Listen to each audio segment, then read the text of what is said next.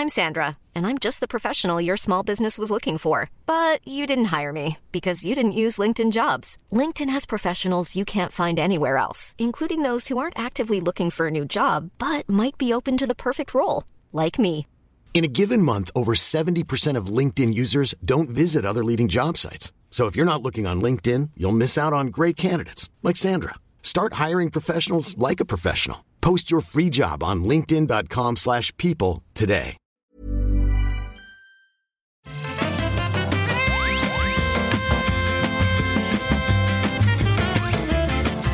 Bonjour à tous et bienvenue sur le Rendez-vous Jeu, une émission où on vous résume toute l'actu du jeu vidéo, on vous rappelle les trucs importants, on les explique, on les analyse et au final, en une heure, vous savez tout ce qui s'est passé dans cette merveilleuse industrie, dans notre hobby qui a tellement de succès en ce moment. Je suis Patrick Béja et aujourd'hui, on va vous parler d'un événement incroyable pour Microsoft, c'est-à-dire l'établissement du logo d'une console à venir. On va tout décortiquer. Non, bon, ça, on va juste le mentionner vite fait. Euh, il y a aussi des plans que Sony semble avoir mis en place pour le lancement de la PlayStation 5 que Bloomberg aurait espionné. On va en discuter également. Et puis on va parler aussi peut-être des jeux auxquels on est en train de jouer. J'ai beaucoup joué à Final Fantasy VII notamment, de plein d'autres petites news. Et pour m'aider à décortiquer tout ça, alors généralement, je, je, présente la personne qui est euh, avec moi régulièrement, donc ça serait Escarina, mais en même temps, aujourd'hui, on a mon plus vieux compagnon de podcast, littéralement, donc j'hésite avec qui est-ce que je vais commencer. Euh, bon, je vais commencer avec les plus beaux, donc on va commencer avec Escarina. Bonjour Esca, comment ça va? Ça va, tu te rattrapes bien. ça va très bien. Mais j'aurais pas du tout été vexé que tu commences euh, par, euh, par ton ami euh, oui, toujours. tu, tu, préserves le mystère, c'est ça, c'est bien. Bon, euh, ben, je ne vais pas, je ne vais pas le faire attendre plus longtemps. Dany est là avec nous. Comment ça va, Dany? Eh ben, super bien. Alors, je veux juste rectifier quelque chose. Hein. Ton plus vieil ami de podcast, non, non. Ton ami avec qui tu as fait des podcasts depuis le plus longtemps possible, mais pas le plus vieux. Je ne suis pas vieux. J'ai 16 ans dans ma tête. Incident diplomatique. Oui, mais on a tous 16 ans dans notre tête en fait. Euh, c'est peut-être ça le problème. Euh, Daniel Charby, qui d'ailleurs, euh, il se trouve que ton métier va nous être très utile pour essayer de comprendre un petit peu ce dont on va parler aujourd'hui, puisque tu travailles toujours chez Dell à la, aux dernières nouvelles et vous avez des... Euh, questions d'approvisionnement et de vente qui se posent très directement à vous, alors sans trahir un quelconque secret euh, professionnel. On va en parler quand on parlera des plans de Sony avec la PlayStation 5 et sa production. Tu vas peut-être euh, nous éclairer de ta connaissance dont soit on pourra être reconnaissant à terme s'il se trouve que tu avais eu raison, soit on pourra en rire et euh, se moquer de toi si on se rend compte à la fin de l'année ou l'année prochaine que tu n'avais pas eu raison. Est-ce que ça te convient comme deal? Ah bah, on peut toujours rire de moi de toute façon, donc euh, commençons. Super, merci. Je suis toujours content d'avoir Dany dans l'émission. Je ne veux pas diminuer la contribution d'Escarina, mais je suis toujours content d'avoir Dany dans l'émission parce que les plus vieux... Euh, les, ceux qui écoutent les émissions depuis le plus longtemps euh, se souviennent que je suis, j'ai commencé avec Azeroth.fr avec Dany. C'était mon début dans les podcasts, donc c'est toujours émouvant. Ben oui. Eh oui. Alors, euh, avant de nous lancer dans les sujets, je voudrais quand même remercier les auditeurs qui soutiennent l'émission financièrement, qui soutiennent sur Patreon, et notamment Monsieur Chapeau, Jérôme Claire, Jérôme Riant, Drax, Cortépice Eriagan, ça sent le nom de jeu de rôle, ça. Euh, LDVC PLGL, dont on sait que c'est un diminutif. David, Crétal, Mathieu Enras et Olivier. Merci à vous tous de soutenir l'émission et vous pouvez tous le faire sur patreon.com slash rdvjeux. C'est grâce à ça que l'émission existe vraiment. Euh, donc, on va commencer comme premier avec Microsoft et euh, le logo de la Xbox Series X qui a été révélé dans un dépôt de marque.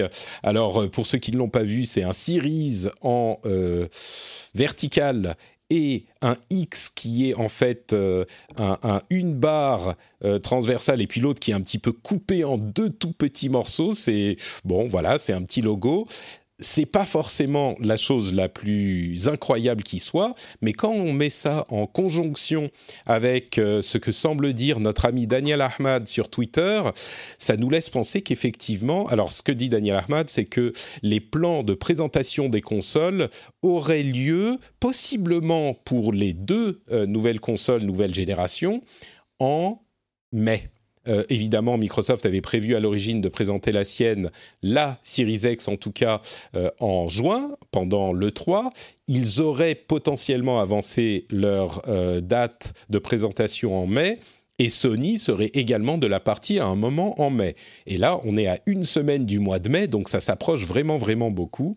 donc deux questions. Je vais commencer avec Escarina. D'abord, est-ce que euh, tu trouves ce logo super méga beau? Et d'autre part, est-ce que tu crois aux deux présentations en mai? Une, ça semble très possible, mais les deux, c'est peut-être un peu, moins euh, probable. Est-ce que toi, tu y crois?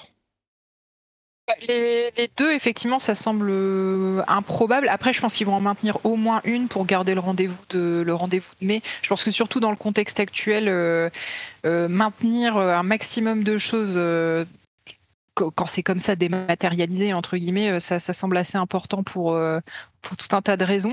Après, le logo en lui-même, euh, heureusement qu'on sait que c'est un logo Xbox parce que franchement, je l'aurais pas reconnu. Mais je, je t'avouerai que il m'en faut un peu plus pour me hyper ou qu'un petit logo. Forcément l'événement du siècle pour moi, mais. Bah, je pense qu'il y aura un, le logo Xbox d'un côté et puis le Series X comme ça de l'autre. Donc ça sera pas séparé du logo Xbox. On peut imaginer aussi qu'il y aura un Series S qui va arriver euh, très bientôt si jamais cette euh, fameuse deuxième console Xbox est confirmée. Moi, ma prédiction d'ailleurs, comme j'en parlais dans l'émission anglophone, c'est que la Series S ferait aussi du ray tracing, mais peut-être uniquement en 30 images secondes et en 1080, qu'elle ferait pas la 4K, qu'elle aurait euh, quelques teraflops de moins, mais je pense qu'elle fera du, du, du, ray tracing et ça sera son euh, argument de vente euh, du ray tracing en local et puis peut-être bien sûr le xCloud comme toutes les machines du monde pour, pour Microsoft. Dany, une... pendant que ton il y, a ton camion qui recule, là, fais attention. Hein, euh. on l'entend, c'est assez bruyant, hein, mais euh, tu sais qu'on est au 9 étage avec du double vitrage et tout, donc j'imagine même pas ce que ça doit donner en bas, là, le camion qui recule. Mais bon, euh, il y, a, y, a, un immeuble en construction juste en face, en fait, donc c'est. C'est pour ça. Bref. Oui. Et alors sinon, donc pour le logo, bah, je trouve totalement fantastique. Hein. Je vais me le tatouer sur le crâne, je pense. c'est euh, voilà, je pense que c'est un game changer. Et si je dois choisir une des deux consoles, c'est par ce logo. Je vais clairement prendre le privilégié Xbox Series X. Je comprends. Bon, maintenant, sinon, blague à part, euh, c'est voilà, c'est un, disons que il, il frappe.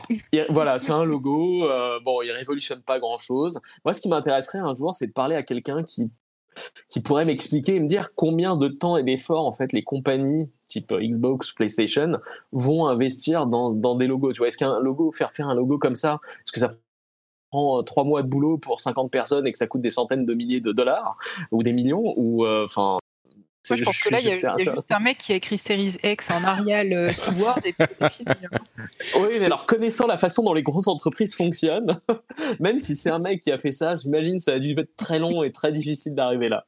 Ben oui, c'est ça. C'est toujours, euh, c'est toujours compliqué ce genre d'histoire et on a, on a les, les, les comment dire, euh, on se moque souvent des boîtes qui payent des dizaines de milliers d'euros pour faire concevoir un logo, mais c'est, c'est euh, pas si simple que ça en fait. Il faut que le logo exprime quelque chose, exprime les, les l'esprit, si ce n'est les qualités du produit et de la boîte que tu veux vendre aux consommateurs il faut que euh, ça soit compatible avec le reste de ta euh, charte graphique. Enfin, tu peux pas juste. Évidemment, quand tu as le résultat final, tu vas dire ah bah oui, je l'écris, euh, je le fais comme ça facilement. Mais il faut voir toutes les étapes qui ont mené à ce choix, toutes les autres, tous les autres choix qui auraient été possibles.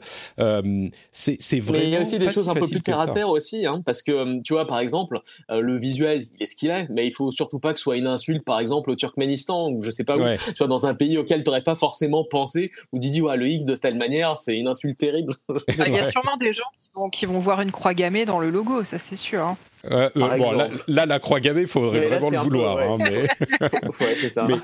mais... disons que là, tel qu'il est, je trouve que c'est un, un, comment dire, une sorte de signe qui est euh, facile à. Vu comme ça, c'est le dépôt de marque, hein, c'est quand même euh, très basique, mais je peux tout à fait imaginer une animation qui perce un trou avec la musique et le truc fait et la lumière qui passe à travers. Enfin, c'est quelque chose qui peut être, c'est un sigle en fait. Euh, c'est pas juste un X, c'est un sigle. Et je peux tout à fait comprendre que ça soit quelque chose qui soit plus travaillé qu'on ne le pense euh, vraiment sur euh, une marque comme ça. Mais bon, c'est vrai que ça semble assez, assez simple. Mais moi, plus j'y réfléchis, plus je le trouve pas si mal que ça en fait. ils oublient le vert, du coup, le vert Xbox, a priori, là. Pour l'instant, bah, sur du noir on ne sait pas. Bah, D'une part, c'est le logo, comme je le disais, de Series X et pas de l'ensemble de la marque Xbox. Et puis surtout, là, c'est la, marque qui est déposée. La manière dont ils le retravaillent ensuite, euh, je suis sûr qu'ils peuvent le retravailler de mille façons différentes. Euh, enfin bon, bref, euh, parlons maintenant des plans de Sony. Comme je le disais, il y avait un rapport de Bloomberg, qui est quand même une publication assez connue et fiable qui a plusieurs sources selon lesquelles les projets de Sony pour la production de la PlayStation 5 ne sont pas retardés par la pandémie, on va pouvoir en parler peut-être un petit peu avec Dany, mais ils ne sont donc pas retardés par la pandémie, mais ils produisent quand même moins de consoles, ou en tout cas ils prévoient de produire moins de consoles qu'au moment du lancement de la PlayStation 4, parce que la console sera plus chère. C'est ce qu'on semble en comprendre. Les composants sont évidemment plus chers qu'à l'époque pour la PlayStation 4, puisque comparativement la console est plus puissante et surtout elle a des composants chers comme le SSD qui coûte très très cher et la RAM, qui est un type de RAM qui est très rapide et qui est très recherché dans tous les composants, enfin dans par tous les fabricants euh, d'électronique. Donc c'est plus difficile d'en obtenir, donc les prix montent.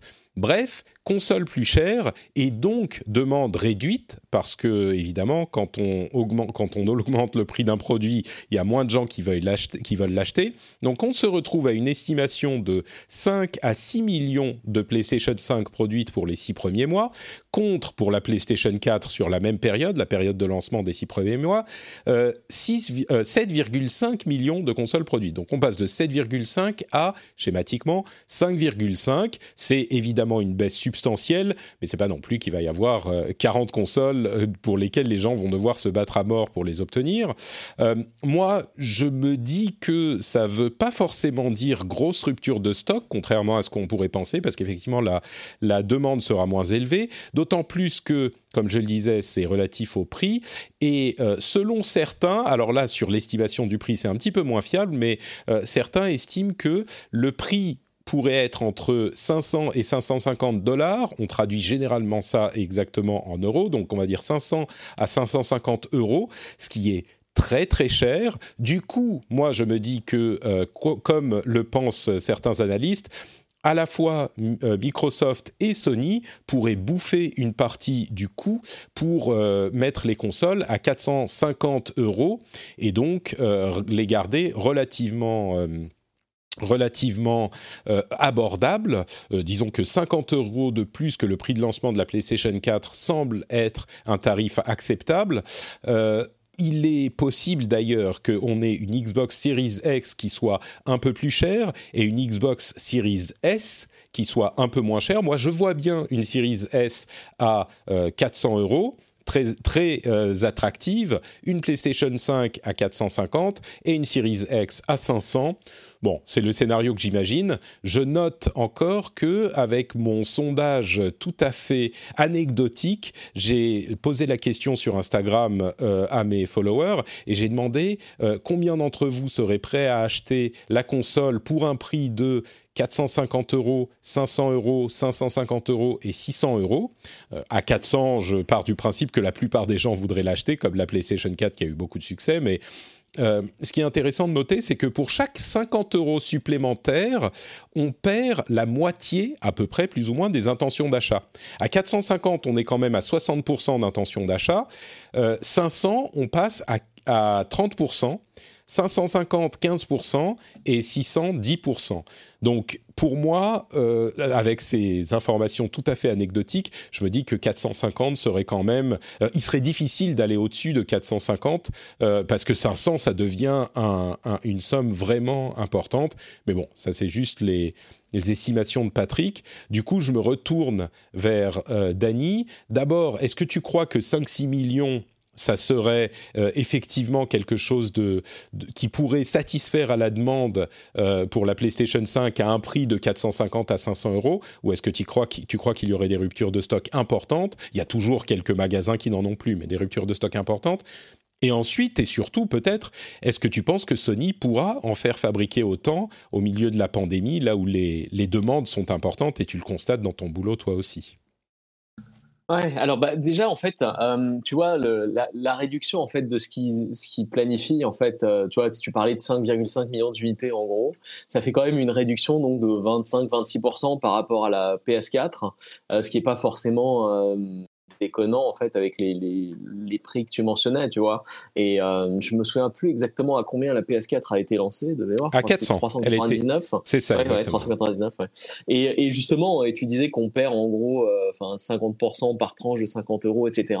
Donc Premièrement, je suis pas sûr qu'il y ait euh, beaucoup de pénurie s'ils arrivent effectivement à avoir ce stock-là. Et la deuxième chose, c'est effectivement tout semble indiquer qu'on soit, euh, allez, entre 449 et 499, j'espère. Mais passer la barrière psychologique des 499, à mon avis, c'est euh, faut être très très courageux. Hmm. Ouais, je pense aussi que c'est très peu probable, surtout qu'on se souvient du, du four qu'avait fait la PlayStation 3 à 600 euros. Et je crois que Sony s'en souvient encore mieux que, nous tous réunis. Donc je, me dis que les barrières psychologiques de prix sont importantes. Il faut noter aussi que il n'est pas du tout impossible qu'on passe à ce moment, dans les mois à venir, euh, aux effets réels de la crise économique provoquée par euh, la crise euh, sanitaire. Et donc, les gens auront sans doute moins d'argent, ou une partie des gens en tout cas. Donc, ça contribuera là aussi. Je reviens à ma deuxième question, la deuxième question que je te posais, Dani. Est-ce que, à ton avis, l'idée que... Alors, c'est des gens qui savent de quoi ils parlent hein, chez Bloomberg, mais le fait que Sony ne semble pas avoir de problème pour la production des consoles malgré la pandémie. Euh, toi qui as le nez là-dedans en permanence, parce que bon, euh, l'un des fabricants, des plus gros fabricants de PC au monde, bah, vous gérez les composants et la fabrication en flux euh, relativement tendu en permanence. Et dans la situation actuelle, bah, vous expérimentez la chose, vous êtes au, au premier plan des problèmes que ça pose. Qu'est-ce que tu penses, toi, de cette non-incidence de la pandémie sur la fabrication des consoles? Eh ben, soit ils ont déjà les stocks et ils ont extrêmement bien planifié leur supply chain, c'est possible, hein. ou alors, euh, ou alors euh, ils ont déjà prévu, en fait, euh, ils sont plus optimistes que, que l'état actuel du marché sur l'évolution de la situation. Parce que finalement, produire des, des machines c'est pas forcément ce qui est le plus compliqué, mais c'est aussi de s'assurer que les fournisseurs euh, donnent, euh, tu vois, les processeurs, les cartes graphiques, les SSD, euh, les alimentations, les bouts de plastique qui vont par-ci et par-là. S'il manque quoi que ce soit, ça, casse en fait une partie de la chaîne, et c'est là, à mon avis, d'où peuvent venir les complications, parce que finalement, ce que Sony contrôle, hein, c'est finalement ce qui se passe dans ses usines, mais pas forcément dans celle de ses partenaires. Et donc la façon dont l'évolution de, la crise euh, euh, sanitaire euh, va évoluer, va impacter les différents fournisseurs. voilà, je suppose que Bloomberg doit avoir des sources d'informations très pointues là-dessus, mais c'est planifié à six mois, c'est quand même dans longtemps. Hein. Je, lis en filigrane ce que tu es en train de dire, et puis je connais ton, ton caractère aussi j'ai l'impression que tu es quand même en train de dire que ça te paraît compliqué. Est-ce que je me trompe ou est-ce que je, surinterprète ah bah, la, situation peut changer du jour au lendemain en ce moment. Hein, donc, euh, donc c'est compliqué. Alors ensuite, ils sont sans doute excellents dans ce qu'ils font, hein, mais, euh, mais bah, c'est bien, j'espère, hein, parce que j'ai hâte d'avoir une PS5 malgré, euh, malgré le, logo qui est forcément beaucoup moins beau que celui de la Xbox. Mais, mais non, mais sinon, franchement, sérieusement, euh, il y a tellement de choses qui sont quasiment incontrôlables dans la situation actuelle. Finalement, tu vois, une résurgence de la, de la crise sanitaire en Chine ou euh, une ou deux usines qui peuvent fermer chez un fournisseur, ça peut impacter fortement le lancement, à moins effectivement qu'ils aient déjà tout en stock. Alors là, mmh. ils sont très très forts.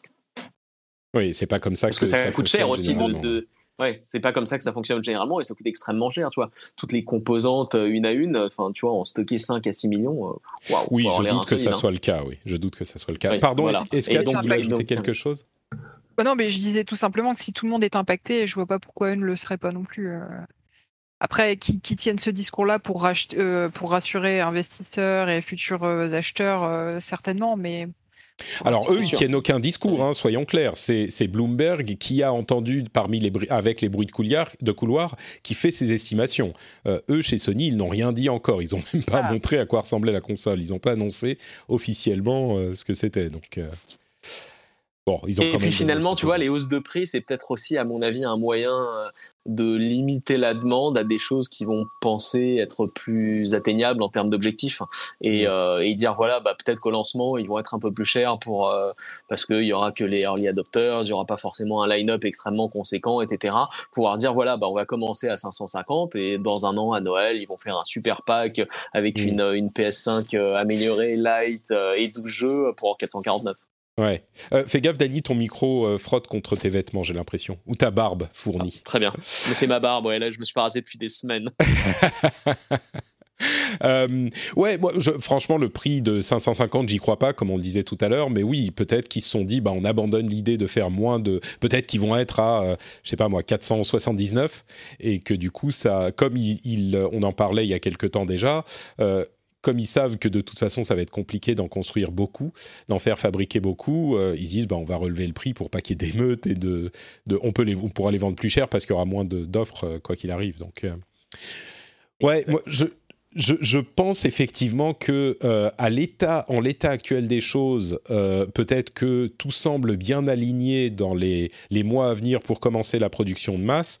mais je comprends ce que tu dis aussi, Dani, et, et certainement c'est le cas on est dans une situation tellement volatile que tout peut changer du, jour au lendemain. Ceci dit, s'ils estiment qu'ils peuvent faire 5 à 6 millions d'unités, et comme on a quand même la crise qui a commencé depuis un moment, ils ont dû... Euh, et ils ont dû s'assurer d'avoir des redondances possibles, etc. J'imagine qu'on va pas passer de 5 à 6 millions d'unités à, à, 300 000. Euh, ah non, non, non. Mais par contre, passer de 5 euh, à 6 millions d'unités à 4 ou 5, par exemple, ça, hmm. c'est une possibilité. Mais il y a effectivement toutes les, grosses entreprises de, ce point de vue-là, ils vont avoir différents fournisseurs pour pouvoir dire voilà, bah, tu peux pas avoir ton SSD par tel fournisseur, tu vas passer par un autre et avoir peut-être même un deuxième plan de, secours derrière ça. Donc ça, c'est euh, obligé. Hein. Sachant que pour Sony, leur SSD est tellement spécifique, tellement particulier, euh, il n'est pas impossible que ça soit un maillon faible pour la fabrication de leur console. J'imagine qu'il y a euh, aujourd'hui peu de fabricants qui peuvent faire ce type de SSD spécifiquement. Pour les autres types de composants, on peut toujours retomber sur autre chose, mais là, ça risque d'être un petit peu plus spécifique ça me fait penser à un exemple en fait, tu vois, et c'est, je suis sûr, enfin c'est inconcevable pour moi qu'ils n'aient pas plusieurs fournisseurs capables de faire ces, euh, ces SSD. La raison ah pour laquelle je pense à ça, c'est il y a, il y a quelques années, je plus, il y a 7-8 ans, il y avait eu des inondations en Thaïlande euh, qui avaient, euh, qui avaient bloqué en fait la production de disques durs, c'est des disques durs à l'époque, et qui avait impacté toute l'industrie du PC parce que un des plus gros fournisseurs était plus à même de, de produire des disques. Et finalement, et finalement, c'est pour ça aussi qu'il y a des choses qu'on peut pas prévoir, des inondations en Thaïlande par exemple, ok, euh, et c'est pour ça que toutes les grosses compagnies vont avoir plusieurs fournisseurs, mmh. c'est sûr. Donc qui ensuite est probablement dans différents pays avec différentes usines, etc. Euh, voilà. Bon. Donc, à voir comment Sony va se débrouiller, mais tu vois, passer de 5 à 6 millions à 1 million, non, ça, je n'y crois pas. Tu crois pas, ok. Bon, donc ça veut dire qu'au pire, ce qui se passera, c'est que euh, il faudra aller euh, se battre dans les euh, Darty et les Fnac avec, il y aura des sortes de battle royale pour savoir qui obtiendra la console, la Xbox ou la, ou la PlayStation, mais il y en aura quand même, c'est pas un battle royale où il y en a qu'une seule à la fin sur les 100 entrants, c'est un battle Royale où il y en a, on va dire, 40 euh, de disponibles pour les 100 entrants. Donc on a quand même, si on a fait des pompes, on a euh, des chances de, pouvoir survivre. Donc la leçon à retenir de tout ça, c'est commencer à faire des pompes maintenant, en fait, pour être sûr d'avoir votre console. On s'est bien entraîné avec le PQ et la farine. Euh, non, mais surtout, surtout, il faut s'arranger. Euh, plus que les pompes, etc., l'entraînement physique, c'est important. Mais il faut arriver aussi à déterminer d'un coup d'œil qui sont les plus petits, les plus faibles, qu'on puisse les éjecter directement. Il faut toujours privilégier, s'attaquer aux plus faibles. Ça marche mieux. Les cibles. Et pas, à la grosse baraque de 2m20 euh, qui fait 130 kg de muscles. Lui, il a sa console. Très, ok, lui on le laisse tranquille, on le laisse marcher euh, jusqu'au. Faut, faut, en fait, il faut jouer à Warzone et puis euh, prendre ses stratégies de ça à Call of Duty Warzone et, et, je pense que ça se passera bien. Bon, il y a quand même une autre chose à mentionner, c'est que euh, il y a une autre possibilité évoquée par l'article de Bloomberg, c'est que Sony veut absolument rester sur l'optique de sortir la console en cette fin d'année à moins que Microsoft ne décide de décaler la sortie à euh, bon de, quelques mois. Là, c'est la porte qu'ils se laissent ouverte pour eux aussi euh, décaler la sortie, ce qui est tout à fait compréhensible évidemment. Mais en l'état actuel des choses, en fait, Sony ne veut pas sortir plus tard que Microsoft et on imagine que Microsoft ne veut pas sortir plus tard que Sony parce que s'il y en a un qui sort après l'autre, eh ben il a forcément un désavantage ce qui est envisageable, c'est qu'il se, au bout d'un moment, si les choses restent très compliquées ou se compliquent encore plus, euh, Monsieur Sony appelle Monsieur Microsoft et ils se parlent et ils se disent bon, écoute, là c'est trop le bordel, euh, on va au casse-pipe tous les deux, décalons de six mois, ça sera plus simple, euh, on pourra vendre plein de nos consoles encore aujourd'hui et plein de nos jeux et les joueurs pourront jouer à leur backlog qui est bien fourni, donc on va décaler de six mois tous ensemble et ça va bien se passer. Mi 2021, il y aura le vaccin ça sera beaucoup plus simple. Euh, voilà, peut-être que c'est une possibilité, mais en l'état actuel des choses, c'est pas ce qui est prévu. Ryan Reynolds here from Mint Mobile. With the price of just about everything going up during inflation, we thought we'd bring our prices down. So to help us, we brought in a reverse auctioneer, which is apparently a thing. Mint Mobile unlimited premium wireless. Have to get 30, 30, bit to get 30, bit to get 20, 20, 20, bit to get 20, 20, bit to get 15, 15, 15, 15 just 15 bucks a month. So, Give it a try at mintmobile.com/switch. slash $45 up front for 3 months plus taxes and fees. Promo for new customers for limited time. Unlimited more than 40 gigabytes per month slows. Full terms at mintmobile.com. I'm Sandra, and I'm just the professional your small business was looking for, but you didn't hire me because you didn't use LinkedIn Jobs. LinkedIn has professionals you can't find anywhere else, including those who aren't actively looking for a new job but might be open to the perfect role, like me. In a given month, over 70% of LinkedIn users don't visit other leading job sites. So if you're not looking on LinkedIn, you'll miss out on great candidates like Sandra. Start hiring professionals like a professional. Post your free job on linkedin.com/people today. Je vous propose qu'on euh, avance et qu'on parle des jeux auxquels euh, on a joué. Avant ça, je vais quand même vous euh, faire un petit topo sur le Patreon et vous inciter, vous encourager à vous diriger sur patreon.com slash rdvjeux. Euh, vous savez que si vous pouvez écouter cette émission, c'est parce qu'il y a des gens qui la soutiennent, des gens qui donnent des, sous-sous, des vrais sous à l'émission et c'est grâce à eux que cette émission existe pour vous aussi. Et donc, si vous l'appréciez, si vous vous dites que euh, c'est sympathique, si vous aimez bien Dany, euh, si vous l'aimez pas, aucun souci. Et là, je pense que j'aliène une partie de, l'audience, bien sûr. Mais si vous l'aimez bien, euh, peut-être que vous pourriez vous dire, euh, j'aimerais bien. Je dis ça en même temps, Dany, je le paye pas, donc c'est pas le bon exemple. Bon, peut-être que si vous aimez bien si vous aimez bien l'émission tout court, vous pourriez euh, soutenir sur patreon.com slash patreon.com slash rdvjeux. Le lien est dans les notes de l'émission. C'est vraiment très facile, très rapide. Et c'est grâce à ça que l'émission existe. Comme à la bonne vieille époque des magazines qu'on achetait dans les kiosques, on peut payer pour euh, soutenir ces productions. Si jamais euh, vous appréciez ce qu'on fait, eh ben c'est peut-être une chose à prendre en compte. Donc je vous remercie très très chaleureusement par avance. Euh, et si vous décidez, si vous le faites déjà, vous avez, vous le savez, mes bisous euh, qui vous arrivent directement au colis privé. Euh, oui, j'ajoute aussi d'ailleurs qu'il y a une newsletter qui est envoyée aux abonnés du rendez-vous jeu, une newsletter hebdomadaire qu'on a lancée il y a quelques semaines de ça, et il y a plein d'autres bonus aussi. Donc allez jeter un petit coup d'œil. Le lien, encore une fois, est dans les notes de l'émission patreon.com/slash rdvjeux.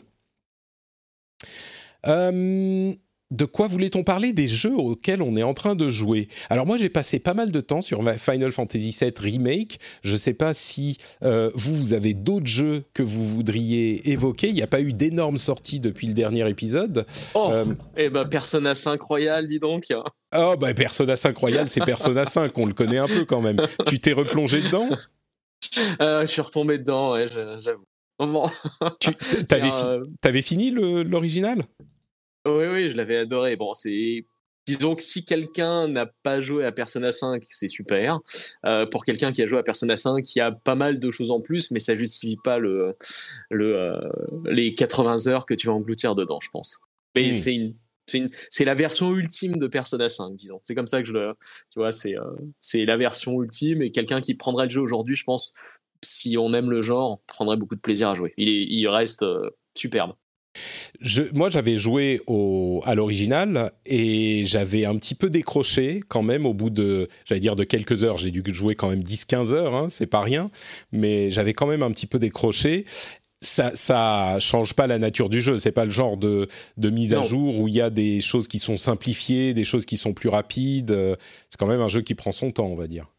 Oui, c'est un jeu qui prend son temps et en gros, pour ceux qui connaissent pas, c'est 80% de simulateurs de vie de, de lycéens japonais et 20% de JRPG avec des donjons et plein de monstres à tuer. Hmm.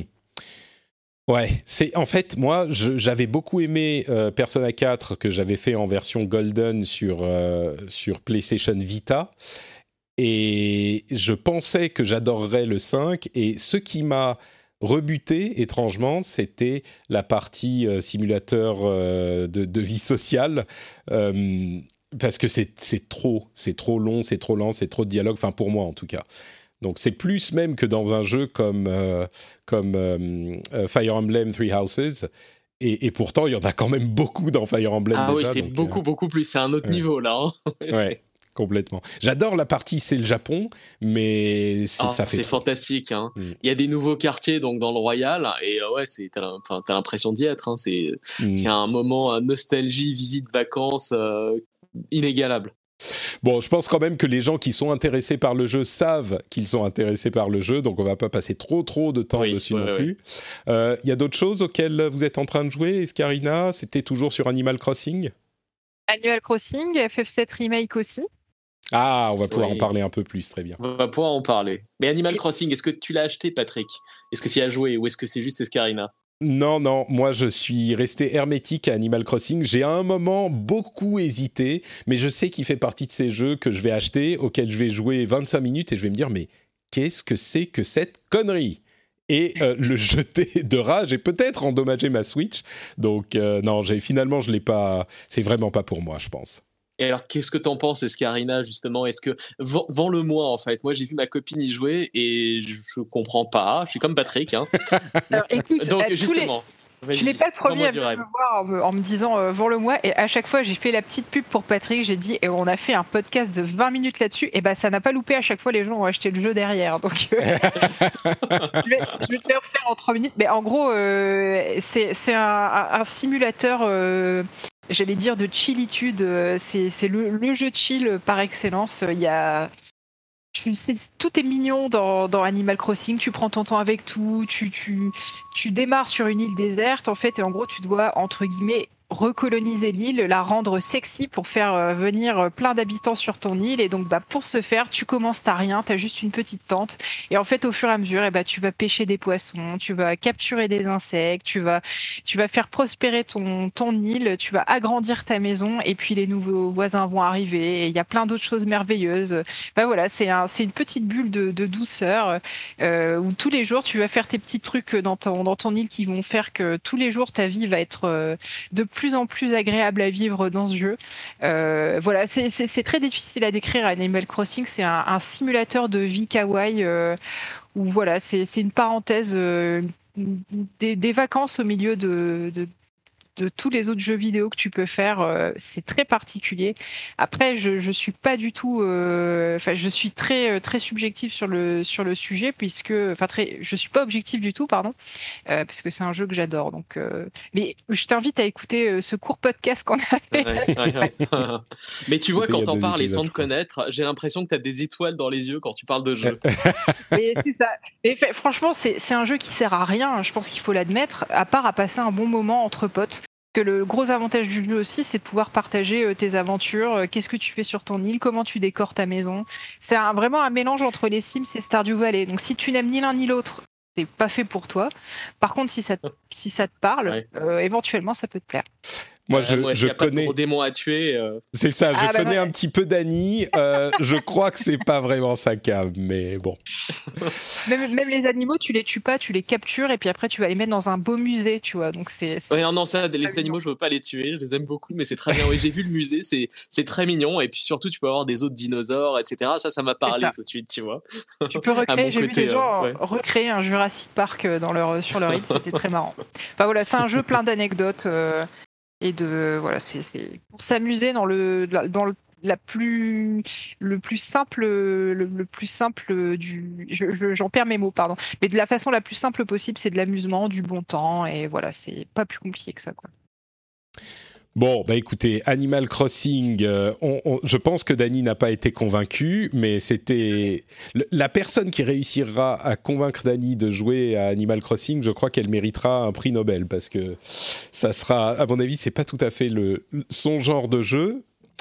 Mais par contre, un jeu qui lui parle beaucoup, alors c'est aussi un jeu dont on a déjà parlé, c'est Final Fantasy VII Remake, auquel j'ai moi aussi pu passer, sur lequel j'ai pu passer un peu de temps.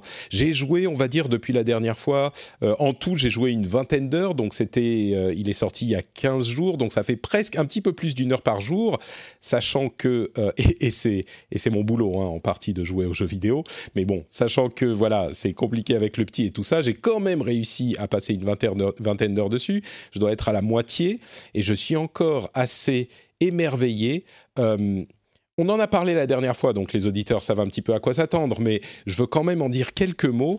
Euh, pour moi, c'est un jeu qui est euh, qui repose sur trois piliers. D'une part, la nostalgie. Ça joue forcément à la fois dans les environnements, la musique, enfin ça joue forcément.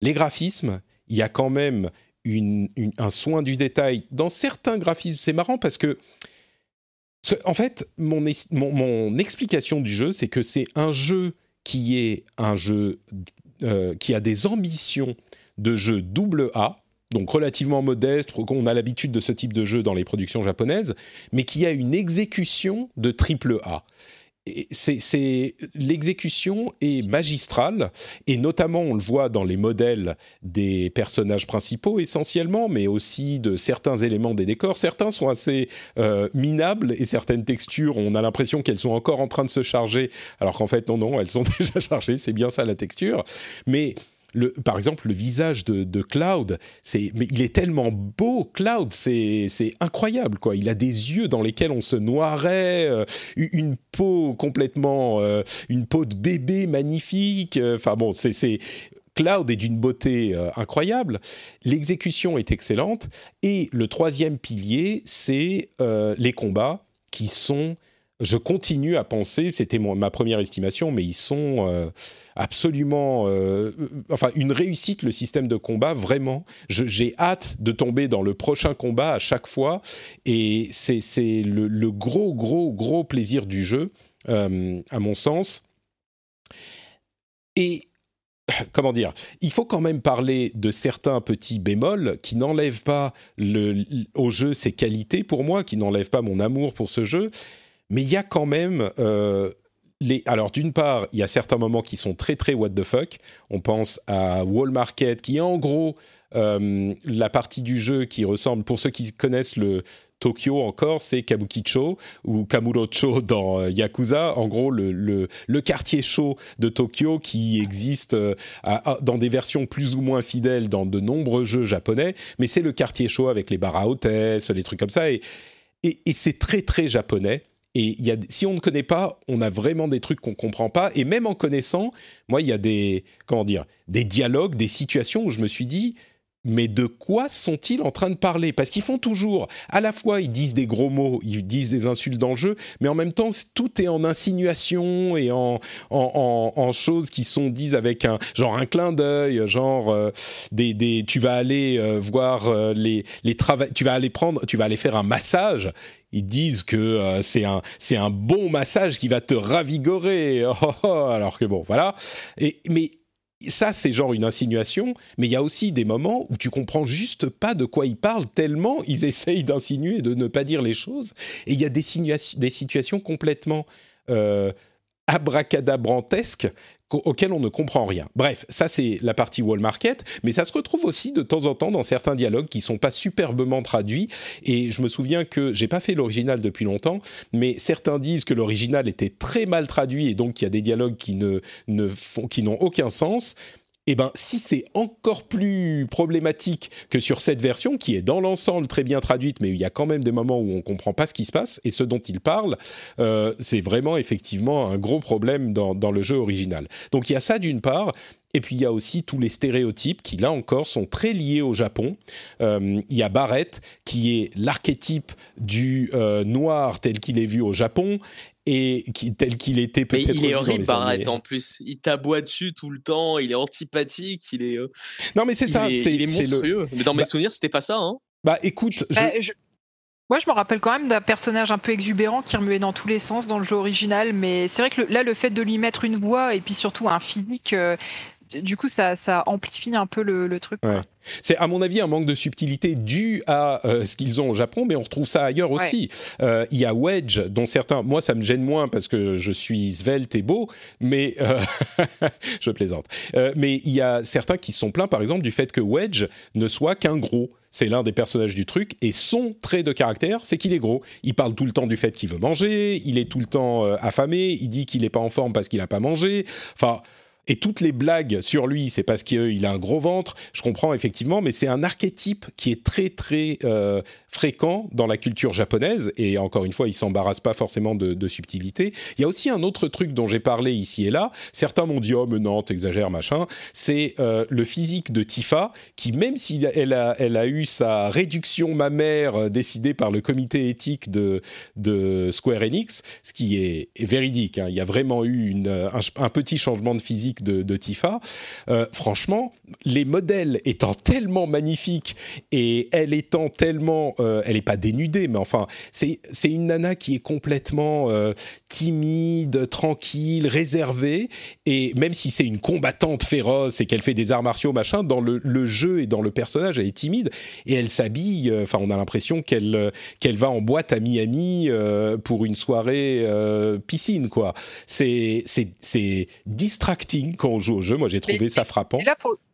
Moi, je suis tout à fait d'accord avec toi, mais pour le coup, elle a les mêmes fringues que dans le jeu original. Ah, mais complètement. Mais tous ces problèmes sont au moins en partie dus à ce qu'était le jeu original euh, à l'époque, et que à l'époque, bah, on s'est embarrassé un petit peu moins de ces de ces problèmes-là.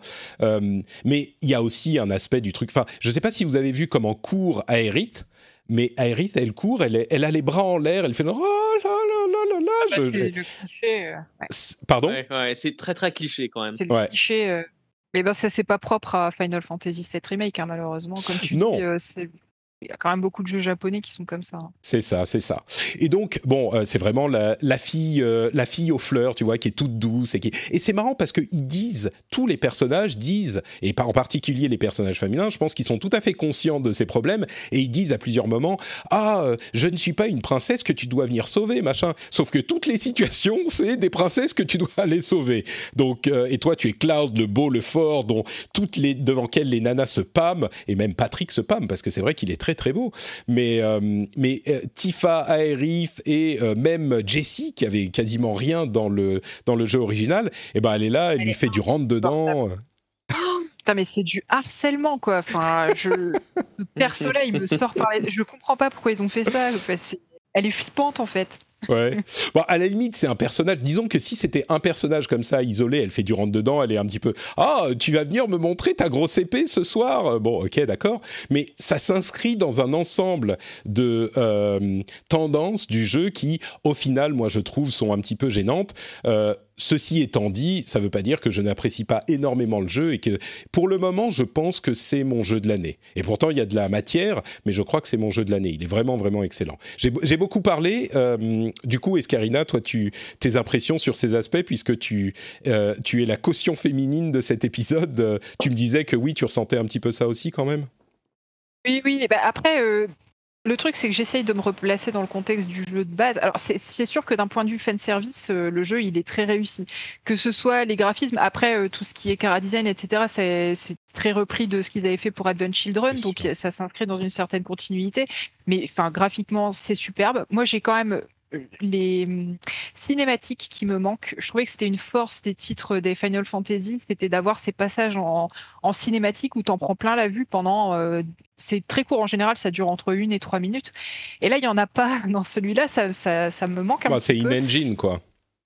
Mais ouais, le jeu est tellement beau euh, de base, à part effectivement, il y a quelques, il y a quelques textures un peu bizarres. Bon, euh, les, musiques aussi, les, les reprises, la, la bande générale est, c'est pas juste euh, une bête reprise, ils ont vraiment remasterisé les morceaux, ils l'ont très bien fait. Euh, il y a certains morceaux qui changent vraiment par rapport aux originaux, mais tu arrives quand même à les reconnaître. Enfin, il y a vraiment eu un très beau travail de fait là-dessus.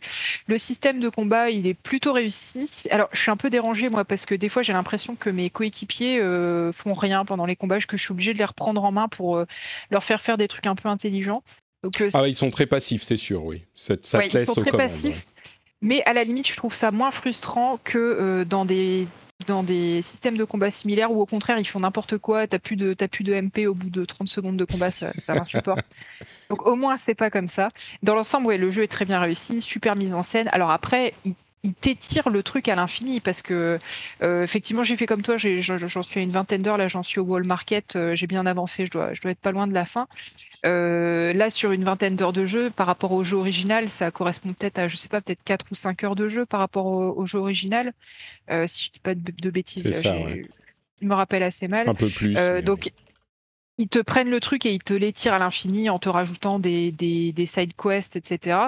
Mais je trouve quand même que c'est bien réussi, c'est dans l'air du temps, c'est cohérent avec les, derniers Final Fantasy. Alors oui, c'est très couloirs. Euh, en même temps, on est enfermé dans Midgard pour l'instant, donc il n'y a pas vraiment de il n'y a pas vraiment de, monde ouvert ou quoi que ce soit. Euh, en tout cas, pas pour l'instant. Je ne sais pas s'ils le feront pour la suite quand je vois ce qu'ils ont fait pour FF15, à la limite, je me dis que c'est pas plus mal que ce soit un peu couloir dans le, dans le, dans le set. Donc euh, moi je le trouve très réussi. Quand tu dis que c'est pour l'instant c'est ton jeu préféré de 2020, euh, je, le comprends. Ce sera probablement le mien aussi. J'attends de voir euh, quand même Cyberpunk 2077 en fin ah, On dit pour le moment, pour le moment. Oui. Pour le moment, mais ouais, c'est très réussi. Je trouve que la dose de, de fanservice est, est bonne. Euh, après, effectivement, le fait de, mettre des voix et des physiques euh, réalistes, on va dire, sur ces personnages, euh, fait que ça peut créer une, une certaine, une certaine étrangeté par moment. On en parlait tout à l'heure de Barrett. bah oui, Aeris, elle fait cruche, mais en même temps, quand tu regardes comment elle est dans le jeu original, c'est comme ça que tu aurais pu t'imaginer le personnage. C'est sûr. mais je crois que il y, a un aspect quand même, c'est que c'est le cas pour les physiques, mais quand c'est quatre polygones, on évoque la chose, on comprend que ça soit pas aussi euh, aussi profond, profondément travaillé, mais il y a le, par exemple dans Wall Market, le sujet en fait, c'est de l'esclavage euh, sexuel. Elles sont, enfin, littéralement, c'est un baron de la pègre qui euh, enlève ou qui se fait ramener des femmes pour euh, les. Alors, est-ce que c'est violé plus ou moins, c'est impliqué, mais c'est traité avec tellement de légèreté. C'est ce, ce baron qui rigole, qui est encore une fois un personnage très euh, japonais, le Don Corneo, mais le sujet est hyper grave. Et, c'est, et, on le regarde et on se dit, mais mais qu'est-ce qu'ils font? C'est alors c'est pas dit explicitement. On pourrait dire non, mais en fait c'est pas tout à fait ça. Donc c'est une petite sorte de porte de sortie. Mais moi ça m'a un peu laissé pantois quoi. Pardon, vas-y. Eh oui. Non, non, mais en fait, le truc, c'est que quand tu le remets dans le contexte de, de la sortie donc il y, a, plus de 20 ans maintenant. Euh, à l'époque, c'était, dans mes souvenirs, c'était traité à peu près pareil, peut-être avec une dose d'humour un peu bizarre encore en plus par, par au-dessus. Euh, mais aujourd'hui, bah oui, il y a des sujets, euh, enfin, il y a des, les façons dont on colle certains caractères sur des personnages féminins, ça passe beaucoup plus difficilement. La façon dont on aborde certains sujets comme celui-là, ça peut sembler vraiment awkward. Donc il y, a cette espèce de si tu veux, le, compromis à trouver entre le fan service pour respecter le matériau de base et puis euh, le transposer dans, à 20 ans plus tard, les mentalités ont évolué. C'est n'est mm. pas évident, c'est pas un exercice facile. Bon, malgré tout, ça reste léger. Je trouve que ça passe plutôt bien. Oui, c'est ça. Moi, j'en ai beaucoup parlé à l'instant. C'est, je pense qu'il faut le signaler juste pour, pour, en être conscient. Mais, mais ça remet pas, c'est pas au, au, niveau où ça remet pour moi en cause le plaisir que je prends à jouer au jeu. C'est juste, mais c'est juste une, une euh, c'est comment dire. Je suis interloqué, on va dire. Mais voilà. Dany, toi, tu as, tu prends autant de plaisir qu'à ah. l'époque? Euh, je m'en souviens plus en fait du jeu à l'époque. J'avais adoré, j'avais adoré, mais c'est il y a tellement longtemps, c'est plus du tout euh, frais. Mais moi, en fait, il y a plusieurs choses effectivement, donc on a déjà évoqué qui me qui me dérange un peu. C'est, je trouve c'est dommage en fait qu'ils n'aient pas utilisé l'opportunité de faire le remake pour, premièrement, euh, justement. Euh, résoudre ces problèmes potentiellement de culture japonaise ou du fait que c'était un vieux jeu, etc., qui rend bah, ces problèmes un peu légers ou l'hypersexualisation de certains personnages féminins euh, qu'on voit euh, d'ailleurs très souvent en fait dans les jeux Final Fantasy. Hein. Final Fantasy XV avait exactement un... moi ça moi ça me dérange. On a déjà parlé d'ailleurs dans, dans dans le rendez-vous jeu il y a quand il est sorti il y a 2-3 ans euh, et ça me dérange personnellement. C'est Sydney qui était euh, un petit peu dans la tenue de Tifa aujourd'hui, mais pire. C'est ça. Alors c'est beaucoup beaucoup la mieux hein, que euh, ouais, Tifa est beaucoup mieux. Ouais, c'est la garagiste, c'est ça. moi c'est j'ai vu ça, j'ai arrêté de jouer au jeu qui sont excellents, hein, mais moi c'est vraiment c'est pas c'est pas pour moi quoi. C'est non. Et l'autre opportunité, je trouve que qui est un peu dommage. Je me souviens plus comment étaient les dialogues à l'époque, mais l'écriture, les personnages et tout, c'est un peu laborieux, c'est pas très intéressant. Ça manque un peu de pêche et de dynamisme. Il y a beaucoup de, dialogues ou que tu peux pas passer sans appuyer sur les boutons ou attendre que le personnage ait terminé sa phrase. Je trouve que ça casse un peu le rythme du jeu. Et la dernière chose, mais qui est finalement assez courante, à mon avis, que je reprocherais au jeu, euh, c'est dans, dans beaucoup de jeux un peu limite open world, etc. C'est euh, les quêtes qui sont pas super excitantes. Alors t'es super Super Cloud, et le soldat de la mort euh, qui se bat contre Shinra et les forces du mal et machin et tout. Mais par contre, quand la petite fille te demande d'aller chercher des trois chats, euh, tu vas l'aider quoi. oui, c'est bien, hein, c'est mignon et tout, mais c'est quand même du méga filler pour rallonger la durée de vie d'un jeu euh, qui apporte rien, rien, rien au scénario ou à la profondeur des personnages, je trouve. C'est juste de dire voilà, c'est une quête. Ok, bon, il y a les mêmes choses dans World of Warcraft, hein, mais je trouve que raccourcir le jeu pour le rendre plus percutant et impactant aurait été fantastique, d'autant plus que graphiquement c'est top, le gameplay très agréable, euh, et je trouve que c'est un bon remake par rapport à ce que c'était il, y a 20 ans, une remise au goût du jour, mais qu'ils auraient dû, à mon avis, pousser un peu plus loin. Disons que s'ils avaient fait 20 heures de jeu, ça aurait pas fait un jeu moins bon. Peut-être que les gens s'en seraient plaints. Ils auraient dû le vendre à, à, 20 euros de moins ou ce genre de choses. On rentre dans d'autres considérations. Au final, je trouve que des quêtes avec des va chercher les chats, il y en a très très peu. Et, les autres, c'est souvent du combat. Alors même si on s'en fout parce que c'est euh, oh mon dieu, mon usine a été envahie par des euh, rats euh, démons. bah c'est quand même l'occasion de jouer avec ce système de combat qui est très réussi. Donc moi, ça me dérange moins. Mais je comprends effectivement ce que tu veux dire. J'aime bien ce qu'ils ont fait avec le système d'amélioration des armes, l'espèce de sphérié. Mm. Euh, enfin, c'est un sphérié très simplifié, mais il y a des petits ajouts comme ça qui sont, qui sont plutôt, euh, plutôt bienvenus. Oui, tout à fait. Et le système de jeu reste toujours évidemment très bien, très intéressant. Les matériels, les machins, tout, tout le, gameplay en fait qui tourne autour du combat est super. On est d'accord. Euh, ok, il y a d'autres jeux auxquels vous avez joué que vous voulez évoquer ou on avance vers les dernières news? Euh, moi, avec euh, je sais pas combien d'années de retard, je suis en train de faire euh, Life is Strange 2. J'avais fait le 1 à sa sortie, j'avais passé le 2 et il est, il est vraiment chouette. Je sais pas si vous y aviez joué. non, pas du tout. Non plus. J'ai juste fait le, ah. le, premier chapitre du premier. J'avais bien aimé. Je sais pas pourquoi j'avais arrêté à l'époque. Ouais, J'étais passé sur autre chose. Est-ce que ça vaut le coup que je me remette à Life is Strange 1 et ensuite, pour jouer au 2, est-ce que c'est vraiment exceptionnel? Pour moi, tu vois, je le comparais par exemple à Walking Dead saison 1 et 2 qui était incroyable. Si c'est du même niveau, effectivement, je reconsidérerais la chose. Non, moi je, garde quand même une préférence pour The Walking Dead, mais ça reste, ça, reste des, ça reste des bons jeux narratifs. Je pense que si tu aimes vraiment bien ce genre-là, euh, ça vaut le coup de les faire. Euh, maintenant, te, te mets pas en stress, euh, fais-le un jour quand tu auras ah le bah, temps. ça, je, ne suis pas en train de te dire que tu passes à côté de ta vie de joueur si tu le fais. bon, c'est noté. On va donc avancer avec les dernières infos, les, les, plus petites infos. D'abord, la confirmation que bah, les confinés se tournent vers le jeu vidéo. les estimations aux États-Unis, aux États-Unis en tout cas, c'est pas des estimations, c'est des chiffres. Il y a 100% d'augmentation des, ventes de Nintendo Switch par rapport en mars de l'année dernière. Alors évidemment, il y a Animal Crossing qui, joue, mais euh, il n'empêche, euh, ils en vendent deux fois plus que euh, l'année dernière, c'est notable. Et 25% d'augmentation des ventes pour la PlayStation 4 et la Xbox One, alors que c'est quand même des consoles qui ont 7 ans aujourd'hui et vendent 25% de plus, c'est quand même notable. il y a également une augmentation de 11% en général sur le chiffre d'affaires du jeu vidéo dans son ensemble dans le monde. Sur les consoles spécifiquement, on parlait uniquement des États-Unis. Euh, donc 11% d'augmentation dans le monde et 15% euh, d'augmentation spécifiquement pour le jeu mobile qui représente plus de la moitié des revenus générés. Donc euh, bravo les jeux mobiles, on va dire. on va dire ça comme ça.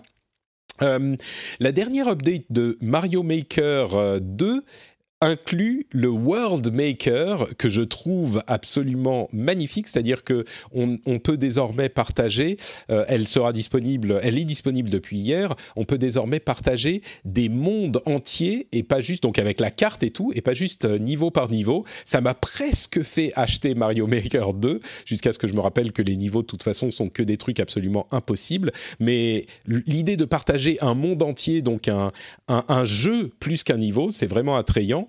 Euh, il y a aussi euh, un problème avec les comptes Nintendo Switch. Il y a eu des hacks euh, pour les comptes qui étaient liés à des comptes PayPal ou enfin on n'est pas exactement très sûr de ce qui s'est passé, mais Nintendo est en train d'investiguer. Ce qui est sûr, c'est qu'il vaut mieux activer l'authentification double facteur, surtout si vous avez un compte PayPal associé. Donc voilà, à noter. Euh, encore quelques news. Euh, le GeForce Now a perdu les jeux Xbox et les jeux Warner Brothers, donc euh, bah ça sent de plus en plus mauvais pour le GeForce Now. Il y a quand même des jeux qui restent, mais ça en fait quand même beaucoup en moins. C'est pas les premiers studios qui retirent leurs jeux du GeForce Now. Et enfin, Fortnite est disponible directement sur le Play Store. On se souvient que Epic avait mis Fortnite disponible sur Android en sideloadant, mais il s'est trouvé que c'était finalement trop compliqué pour les utilisateurs. Enfin, je pense qu'il y a beaucoup d'utilisateurs qui ont installé Fortnite par ce biais, mais maintenant ils attaquent les utilisateurs qui ne veulent pas faire ces manipulations un peu compliquées, et donc ils sont aussi disponibles sur le Play Store, ce qui veut dire qu'ils sont sujets à la taxe Google de 30%, qui est la même que sur tous les autres Play Store, euh, que évidemment Epic aimerait éviter, mais euh, ils sont sur le store. Alors ça fait beaucoup de choses. On va euh, continuer juste après avec d'autres sujets comme euh, World of Warcraft et d'autres petites news, mais sur ces sujets déjà euh, de vente de consoles de Nintendo et de GeForce Now, est-ce que ça vous inspire des choses euh, Peut-être Danny, qui, dont j'entends qu'il bouge son micro? ça, ça, s'entend, mince alors. bah écoute, moi, le, truc qui m'a marqué le plus, c'était finalement Mario Maker 2, où comme toi, j'étais, oh, c'est génial et tout. et effectivement, comme toi aussi, je me suis rappelé que je pense que je préférais voir Mario Maker 2 sur YouTube ou en stream plus qu'autre chose, parce que c'est assez rigolo à regarder. Mais alors, par contre, à jouer, non merci ouais, malheureusement, les niveaux sont quand même généralement. Enfin, de, mon impression, si c'est pas le cas, euh, venez nous le, nous le dire dans les commentaires. S'il y a beaucoup de niveaux intéressants plus que des niveaux hyper durs, euh, je pourrais être euh, convaincu d'acheter Mario Maker 2. Mais c'est même pas hyper dur, quoi. Tu regardes les vidéos sur YouTube, tu dis, mais jamais j'atteindrai ce niveau-là de ma vie, quoi. C'est pas possible. Bon, en même temps, celles qui, celles qui sont sur YouTube, c'est surtout les trucs super durs. Peut-être qu'il y en ah a bah plein qui sont normaux et. Hmm. En même temps, j'ai même pas fini. Ça doit être fun pour euh, jouer avec, euh, avec tes enfants ou quoi. Si tu vois, il y en a un qui fait des mondes ou des niveaux pour les autres mm. et puis que les autres essayent de les jouer, ça, doit être sympa ou même entre potes. Euh. Sinon, j'ai l'impression que c'est un jeu qui se regarde plus sur YouTube qu'il ne se joue mm. vraiment, quoi. J'ai, je, pense que d'ici deux ans, trois ans, avec mon fils, ça va être Mario Maker 2 World. ouais, un truc qui t'a plus marqué qu'un autre, Eska, dans tout ça? Bah, effectivement, moi j'ai entendu parler de cette faille sur Twitch. Du coup, j'ai activé la double authentification et j'ai délié mon compte PayPal euh, immédiatement. Euh, après, c'est toujours un peu bizarre parce que tu sais, c'est le genre de choses sur lesquelles Nintendo ne communique pas ou très peu, donc on l'a appris par un biais un peu, un peu étrange. Hmm. Euh, c'est toujours ce moment où tu as l'info et tu sais pas trop si est-ce que c'est un hoax ou est-ce qu'il y a vraiment quelque chose? Et en fait, il y avait vraiment quelque chose. Euh, donc euh, oui, euh, si, vous avez un compte, enfin vous avez probablement un compte Nintendo si vous avez une Switch, pensez à bien activer la double, la double authentification et à, délier vos moyens de paiement de, votre compte si vous les avez liés par prudence. Ouais, ça leur a pris genre 24 ou 48 heures pour dire qu'ils étaient en train d'investiguer la chose et pour encourager les gens à, activer la double authentification. Je sais qu'on a tendance à dire ah, mais Nintendo, pourquoi ne répondez-vous pas immédiatement? Il faut quand même vérifier un petit peu les choses, s'assurer que c'est pas ah justement euh, une histoire qui court, qui n'a pas de, réalité euh, dans la situation pour pas faire paniquer les gens. Et puis une fois qu'on parle, c'est plus important que euh, quand les gens en parlent en, en, rumeur. Donc il faut dire les choses précisément, savoir de quoi on parle, etc. Donc donc bon, je comprends que ça prenne 24, 36 heures pour euh, établir le message. Peut-être que ça leur a pris genre un jour de plus, mais entre le moment où tu en entends parler sur Twitter, parce qu'il y a deux personnes qui disent ça, une fois sur deux, c'est euh, un truc qui était propre à la personne en question qui avait euh, oublié son mot de passe dans un cybercafé et ce genre de choses. Je comprends que ça prenne un peu de temps. Si ça leur avait pris une semaine pour communiquer, bon, ça aurait été autre chose, mais deux jours, je crois que ça va encore. Oui, tu, puis tu peux pas te permettre de faire paniquer toute ta communauté sur un sujet aussi grave trop rapidement, c'est sûr. C'est ça, ouais. Bon, en même temps, la double authentification, c'est toujours bon à avoir sur tous vos comptes. Donc, parlons un peu World of Warcraft. La bêta ou l'alpha de Shadowlands a commencé il y a deux semaines, je crois, quelque chose comme ça et les retours sont plutôt très bons. Alors euh, bon, c'est toujours une extension pour World of Warcraft, c'est un événement, mais surtout pour nous puisque on a commencé Dany notre carrière de podcasteur avec World of Warcraft. Mais euh, je crois que il y a beaucoup d'auditeurs qui apprécient ce jeu et on était un petit peu tous déçus par euh, l'extension dans laquelle on est aujourd'hui, Battle for Azeroth. Et les premiers retours sembleraient indiquer que au niveau du gameplay, il y a des choses très attrayante dans ce Shadowlands.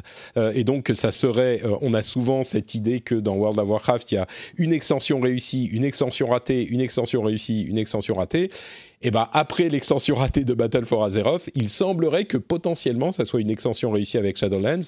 En tout cas il y a un des nouveaux systèmes qui s'appelle Torghast. C'est la tour euh, des damnés et c'est une sorte de roguelike en MMO. Et je vous avoue que quand ils l'ont annoncé, j'étais curieux mais sceptique, d'autant plus que euh, quand ils avaient annoncé les fonctionnalités de l'extension précédente, j'étais enthousiaste et au final, il s'est avéré que c'était plutôt pas bien du tout.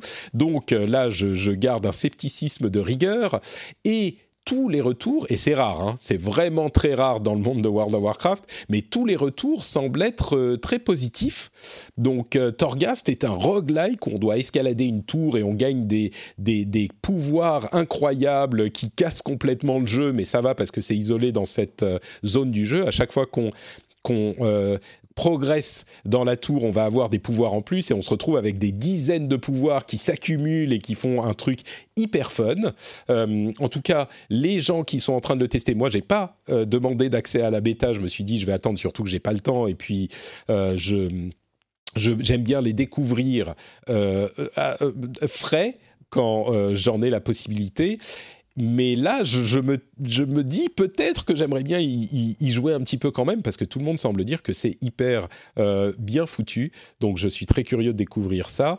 Euh, il y a aussi le support du contrôleur des manettes qui va arriver dans le jeu pour des questions d'accessibilité, bien sûr, mais ça pose aussi la question de et si à un moment ils trouvaient un moyen de faire le jeu, de mettre le jeu sur console c'est pas totalement impossible. Euh, et puis il y a des rumeurs sur un auto-battler qui arriverait dans Shadowlands, mais ça c'est beaucoup moins euh, sûr. C'est vraiment du, du data mining qui, à mon avis, est une fonctionnalité qu'ils ont testée. Peut-être qu'ils la mettent de côté pour un autre moment dans le jeu. Et puis surtout, il y a aussi dans le jeu actuel euh, double XP permanente jusqu'à la sortie de Shadowlands. Donc si vous voulez y retourner et euh, leveler vos alts, c'est le moment de faire ça. Mais euh, ta température sur Shadowlands, Danny, je sais que toi tu, es on and off sur Warcraft. t'es plus autant qu'à l'époque. Je crois que personne n'est autant qu'à l'époque, mais tu as suivi un petit peu Shadowlands? Ouais, ouais, ouais. Bah, je suis on en ce moment, je joue régulièrement. ah oui, dans Battle for Azeroth c'est Ouais, ouais, ouais, ouais, Ah, je pensais pas, moi je pensais que t'avais. Ça a bien bouffé sur mon temps de jeu euh, hors World of Warcraft. Mais globalement, euh, ouais, l'extension a l'air chouette. J'aime bien l'idée justement de, de Torghast.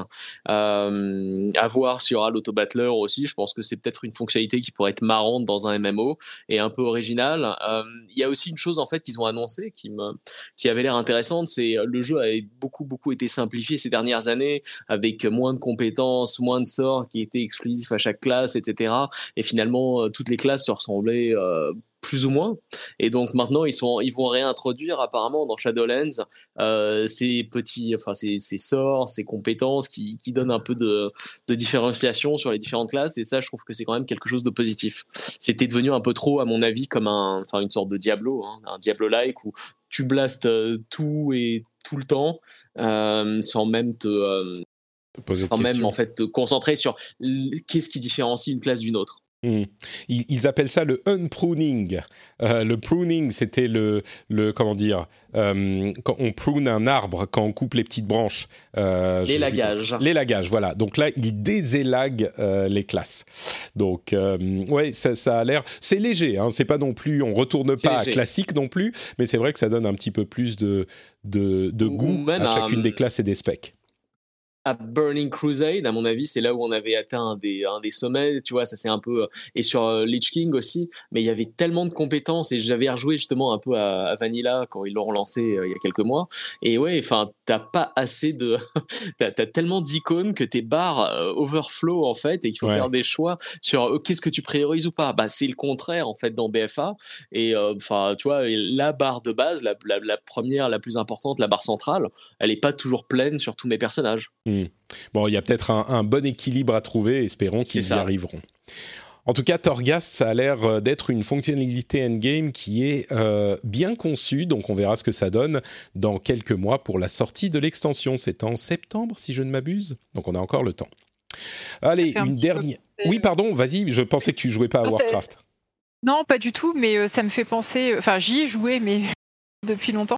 Euh, ça, ça, me fait un petit peu penser au système qu'ils ont mis dans Diablo 3, tu sais, avec le. Tu t'enchaînes les donjons comme ça à l'infini. Euh, oui, les failles. Ah, les failles, oui, ouais, ouais, tout à fait, c'est vrai. C'est un petit peu. mécanique euh, bien addictive. c'est ça, c'est un petit peu de cette manière qu'on décrit, euh, que l'on décrit certains. Alors c'est pas exactement la même chose et puis il y aura plus de limites, etc. Mais oui, c'est comparable par certains aspects. C'est euh, c'est vraiment la mécanique roguelike qui en fait, maintenant que tu le présentes comme ça, c'est vrai que les failles c'est un petit peu du roguelike en fait aussi. C'est très similaire. Ouais.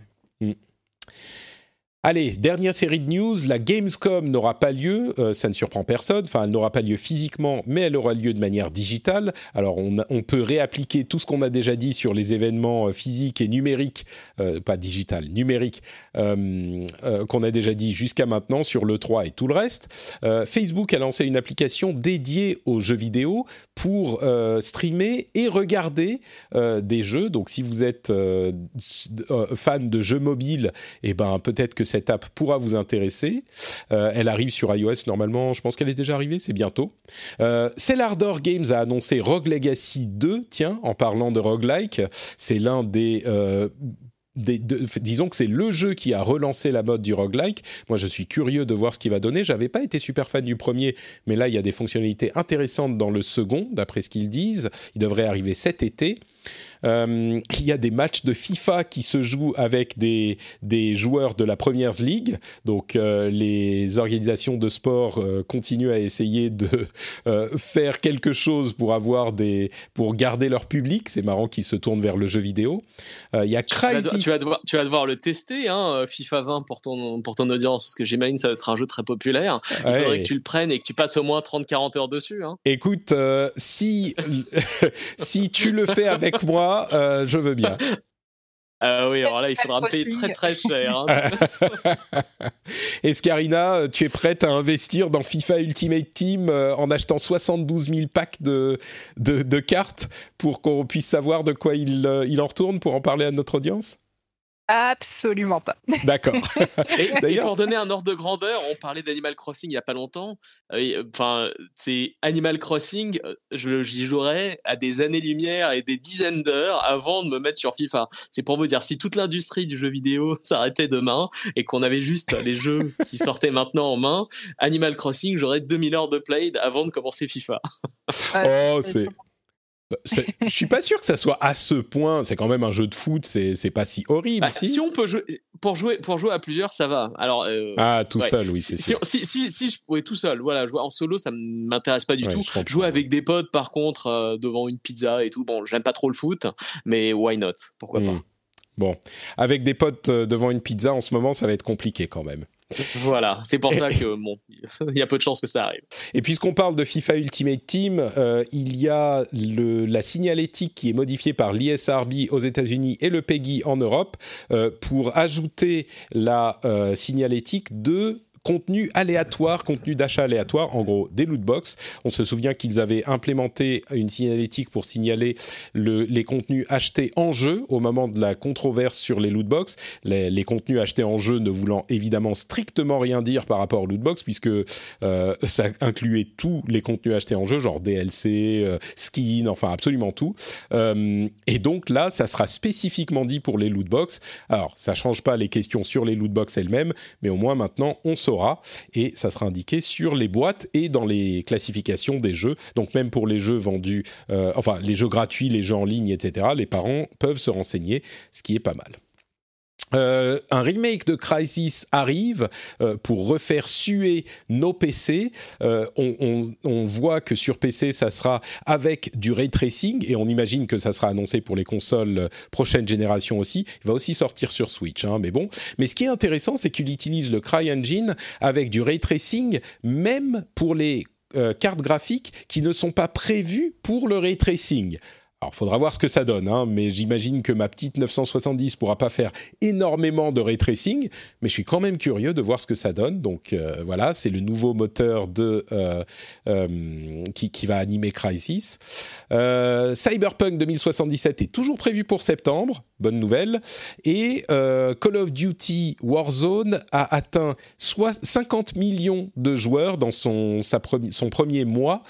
c'est équivalent à ce qu'avait fait Apex Legends à l'époque, donc confirme son succès. Et enfin, dernière chose, si vous avez une PlayStation 4, même pas besoin d'être abonné au PlayStation Plus, vous pouvez aller télécharger euh, Uncharted Collection et Journey euh, gratuitement d'ici à la mi-mai, je crois. Donc, euh, et vous les garderez, vous les garderez jusqu'à la fin euh, de votre vie, en fait. Euh, c'est une initiative de Sony, comme on en voit beaucoup partout, pour aider les gens à passer le temps chez eux. Bon, Journée, c'est un très très beau jeu, c'est pas très long. Uncharted Collection, ça fait quand même de, de, de la matière. C'est le 1, le 2 et le 3. bon, ils ont un petit peu vieilli, mais le 2 reste très très bon à mon avis. Donc voilà, ça fait de quoi faire. Je crois que c'est à peu près tout, à moins que vous n'ayez quelque chose à ajouter sur ces dernières news dont on a parlé. Non, Uncharted, moi je trouve ça super, j'adore cette licence, donc euh, j'espère qu'il y a des gens qui vont la découvrir grâce à ça. il y a peut-être deux personnes qui vont jeter sur le, le, site PlayStation pour les prendre. Ouais, j'étais, j'étais un peu. Parce que j'imagine qu'il y a beaucoup de gens qui doivent pas qui l'ont qui ont déjà joué ou qui l'ont déjà acheté euh, depuis le temps. Mais sinon, c'est chouette. Hein. C'est quand même un jeu magnifique qui donne gratuitement. Je trouve ça très très bon comme initiative. Ouais, j'étais aigri. Je suis allé sur Twitter en disant genre ouais bah merci pour les deux qui ne les ont pas déjà. Bravo Sony. Et il y a plein de gens qui m'ont répondu bah non mais moi je l'ai acheté il y a pas longtemps la console, euh, je l'ai pas et ça c'est super cool. C'est un jeu gratuit pour passer le temps et tout. Donc bon clairement euh, il y a plein de gens à qui ça fait plaisir. Donc c'est cool. Oui, c'est pas étonnant parce que c'est sûr que toi et moi on est des on est des fous furieux. On jette sur les, les jeux, les consoles dès qu'ils sortent. Mais oui, effectivement on représente clairement pas le, le, le, joueur moyen. On est très, d'ailleurs ni les auditeurs de, de cette émission. Je suis sûr qu'il y a certains qui ne l'ont pas, mais on est des, quand même des gros core gamers. Et ça, ça s'adressait à, à des gens peut-être un petit peu moins assidus ou des gens qui l'avaient pas effectivement. Bref. Voilà pour les news de euh, ces deux dernières semaines. Merci à tous les deux d'avoir participé depuis vos confinements respectifs. On va se dire au revoir, mais avant ça, bien sûr, je vais vous proposer de nous dire où on peut vous retrouver. Escarina, où es-tu sur Internet? On peut me retrouver sur euh, Kiss My Geek, qui est donc mon site de d'actualité, on va dire euh, geek, donc jeux vidéo, séries, cinéma, etc. On petite une petite troupe à tenir ce site me retrouver sur Twitter sur Escarina underscore. Et puis, euh, j'anime aussi dans un autre podcast qui s'appelle Super Gamerside. Mais en ce moment, avec le confinement, vu que on enregistre normalement dans la cave de notre animateur, eh ben, on est contraint à rester chez nous. On n'a pas forcément le matos pour, euh, pour enregistrer de chez nous. Donc, euh, bah, pour l'instant, on attend, on attend d'avoir le droit de ressortir pour reprendre les émissions. Et en attendant, j'ai le plaisir de pouvoir continuer ici. Eh, c'est le, plaisir, le plaisir est le mien, a le mien et celui des auditeurs. Mais vous pouvez, vous pouvez aller écouter les anciens épisodes. Si vous avez du temps à perdre, euh, chers auditeurs, euh, vous pouvez aller écouter euh, Super Gamer Site d'avant. C'est possible aussi. Dany, où te retrouve-t-on? Eh ben, sur Twitter, euh, Note c'est mon handle. Euh, je n'écris pas forcément tout le temps, mais je consulte euh, toujours régulièrement euh, les news, les messages, etc. Et de temps en temps, vous pouvez me voir me plaindre de, de mes soucis de, de, de, de, déplacement. Par exemple, récemment, j'avais envoyé une plainte à British Airways, par exemple, etc. voilà. C'est rare, c'est rare. Tu t'en sers. Autre chose que. Ouais, que mais enfin, à British Airways, c'est inacceptable en espérant te faire rembourser un truc. c'est ça, ça, Quoi Il n'y a pas eu de champagne pendant le vol? Oh mon Dieu Bon, un autre truc que tu fais aussi, c'est que quand on fait un petit, euh, on envoie un bisou à euh, @notdani sur Twitter, je vous garantis qu'il répond avec un like euh, et ça fait évidemment très plaisir. Donc euh, ah mais toujours, toujours. c'est un moyen de, de, de communiquer avec Notdani de cette manière. Pour ma part, c'est Note Patrick sur Twitter, Facebook et Instagram. J'ai copié le euh, nom de Dany. Note Patrick sur Twitter, Facebook et Instagram, comme je le disais. Et vous pouvez retrouver cette émission sur frenchspin.fr. Vous pouvez également la soutenir sur patreon.com/rdv jeu. Le lien est dans les notes de l'émission et euh, ça se fait vraiment en deux minutes. Hein. C'est super rapide, donc euh, n'hésitez pas à aller y jeter un coup d'œil. Non seulement vous soutenez l'émission, mais en plus vous euh, avez des bonus super sympas que vous pouvez avoir, des épisodes spéciaux, des éditoriaux, j'en ai fait un encore cette semaine, des accès à la newsletter. Enfin, il y a vraiment plein de choses sympas. Donc, si vous appréciez l'émission telle qu'elle est, que vous voulez soutenir et qu'en plus bah, vous voulez des petits bonus, c'est le meilleur moyen, patreon.com slash rdvjeux. Le lien est dans les notes de l'émission. Merci à tous, je vous fais de gros gros bisous et on se donne rendez-vous dans deux semaines pour un nouvel épisode. Ciao ciao